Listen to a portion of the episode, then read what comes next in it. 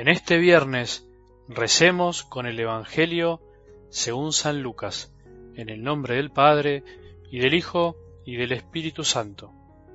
Jesús dijo a sus discípulos, En los días del Hijo del Hombre sucederá como en tiempo de Noé.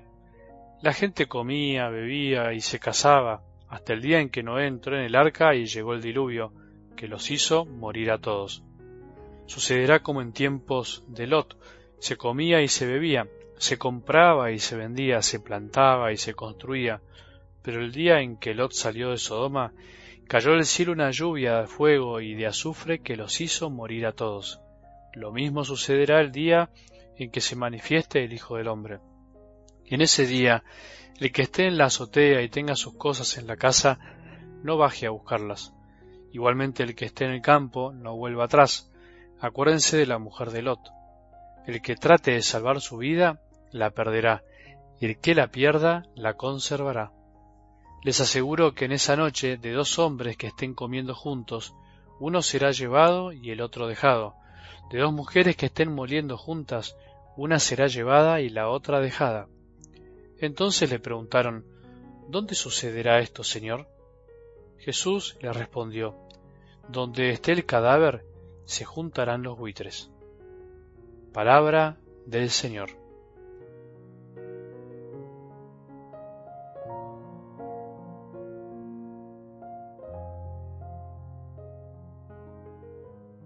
¿Qué hubiese pasado si Jesús hubiese dicho el día y la hora de su segunda venida?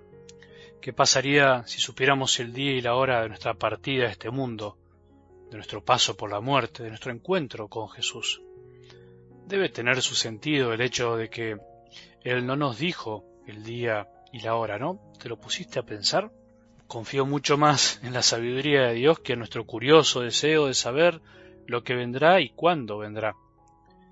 El no saber el día ni la hora, el hecho de que Jesús se haga esperar, como la parábola del domingo, lo que puede producir nuestro corazón es, por un lado, desear más su venida, esperarla con más ganas, deseos, como un enamorado espera a su enamorada, como una enamorada espera a su enamorado, o bien puede llevarnos a relajarnos pensando que tenemos de algún modo la vida comprada y que al final no llegará nunca ese momento.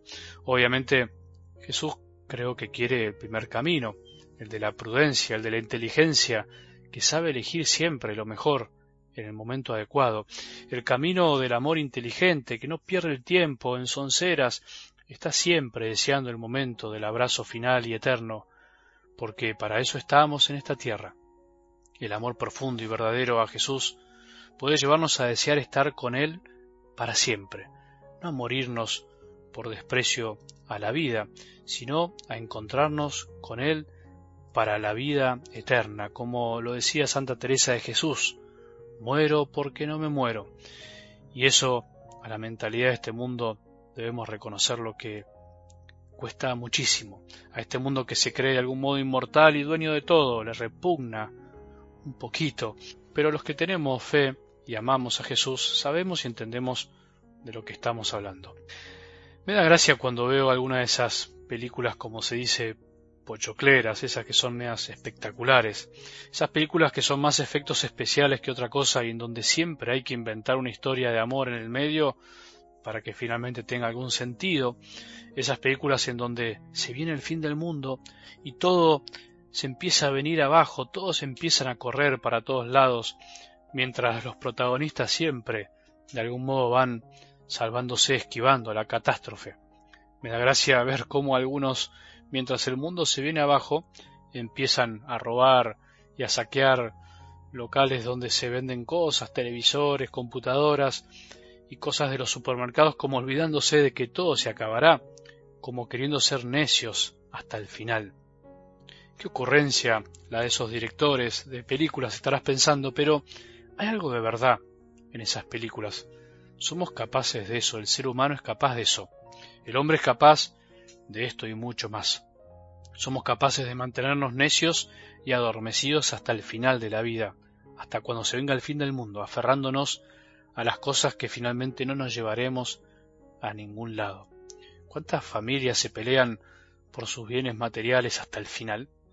el hombre es capaz de no darse cuenta de que lo único importante cuando todo esto se termine, cuando nuestra vida se termine, será esperar a Jesús con los brazos abiertos, esperar el encuentro definitivo. Algo del Evangelio de hoy nos puede ayudar un poco a pensar en esto. Te hago una propuesta como para no hacerla tan larga, no entrar en tantos detalles apocalípticos del texto y centrarnos en lo principal. Imaginemos qué haríamos si hoy llegara el momento del fin del mundo, o dicho de otro modo, más lindo, el momento de la llegada definitiva de Jesús, no ya humilde y escondido como está ahora en la Eucaristía, sino glorioso y triunfante, a reinar definitivamente en el universo, a vencer todo el mal y a someter a todos bajo su corazón. ¿Qué haríamos? Empezamos a ver signos, empezamos a darnos cuenta que se termina todo. ¿Qué harías vos? ¿Saldrías corriendo? ¿Para dónde? ¿Qué irías a buscar? ¿Qué buscarías que no quisieras perder? Todo un ejercicio espiritual y personal de pensar y detectar en nosotros mismos qué idea tenemos del final, de nuestra vida y del mundo. Todo un desafío para reflexionar si cuando venga Jesús vamos a escapar a buscar cosas y personas o vamos a mirar al cielo de rodillas, abriendo los brazos para dejarnos abrazar por aquel que esperamos y amamos, sabiendo que nuestros seres queridos también serán abrazados por Él, si buscaron el bien como intentamos nosotros. Qué distinto pensar ese momento así. ¿Para dónde vamos a correr? O incluso podemos preguntarnos hoy, ¿para dónde estoy corriendo hoy? Si queremos salvar cosas y nuestra propia vida nos vamos a perder de encontrarnos con nuestro amado Jesús y salvarla para siempre. Perder la vida en realidad sería dejarse abrazar y darla, entregarla, no escaparle a la entrega. A esto que te digo, ¿le tenemos miedo? ¿Le tenemos miedo a Jesús? El que ama no teme y finalmente el que teme es porque todavía no ama plenamente. Que Jesús nos conceda a todos hoy esa gracia del corazón. Que tengamos un buen día y que la bendición de Dios, que es Padre misericordioso, Hijo y Espíritu Santo, descienda sobre nuestros corazones y permanezca para siempre.